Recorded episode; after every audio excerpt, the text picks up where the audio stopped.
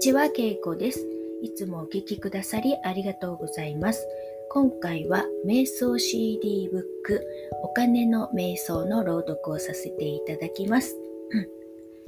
皆さんの人生はもっと多くの豊かさを求めているのですが、そのための作業はもう終わっています。ですから、皆さんが思っているよりもずっと簡単に金銭的な状態は改善することができます。皆さんは人生経験の中で自分では気づかずに言葉にならないほど豊かなリソースをボルテックスに引き寄せています。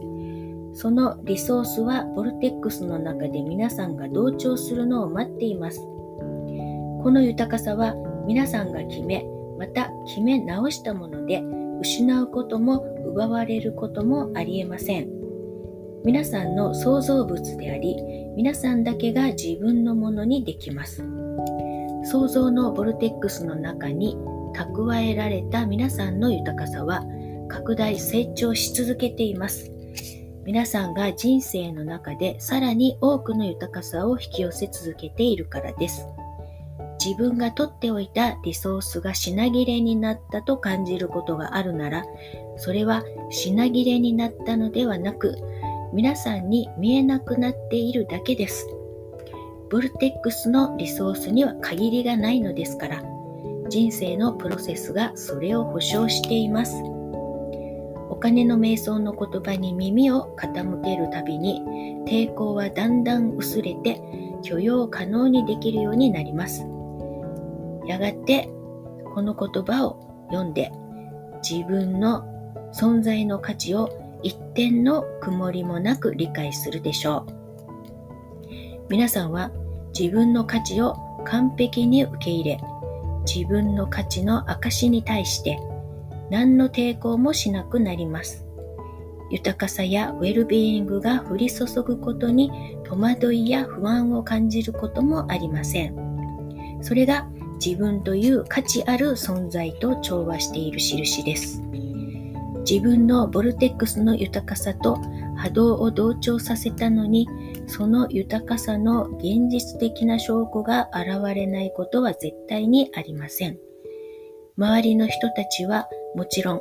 皆さんの豊かさの証拠を目にするでしょうけれど、皆さんはそれが自分の調和の印であることがわかるはずです。金銭的な豊かさは勤勉や幸運、エコひいきのおかげではありません。金銭的な豊かさは一貫した豊かな思考や感情に対する宇宙のシンプルな回答なのです。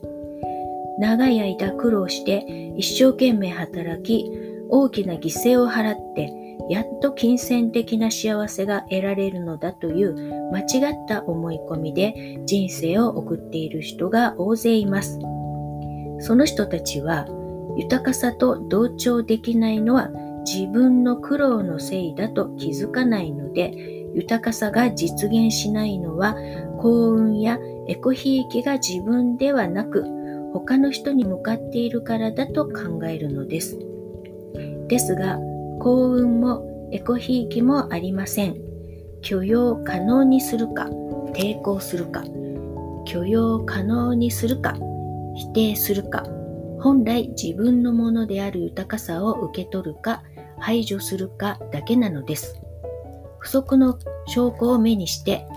それが自分以外のものの行動や意図やパワーのせいだと考えると、そのパワーを持っているものに好かれたい、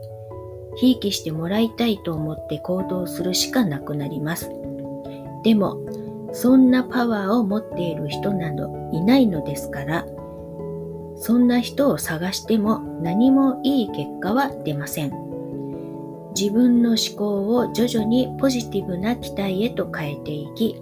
自分の価値やウェルビーイングの思考に自分を同調させ、気分のいい思考をすることで真のパワーと同調すれば、豊かさに対する抵抗はなくなります。抵抗がなくなれば豊かさは実現します。気分のいい思考や可能性がどんどん流れてくるでしょう。面白くてワクワクする会話に取り込まれるでしょう。影響力のある人、実力のある人が皆さんを求め、探し出してくれるでしょう。チャンスや提案が押し寄せるでしょう。まもなく皆さんはそういうものすべてが手の届くところにあったのに自分が抵抗を引き寄せていたから経験できなかったんだなと。そして今、経験できるのは自分が苦労しているからではなく、いい気分で気楽にしているからだと気づいて楽しくなるでしょう。ありがとうございました。またお会いいたしましょう。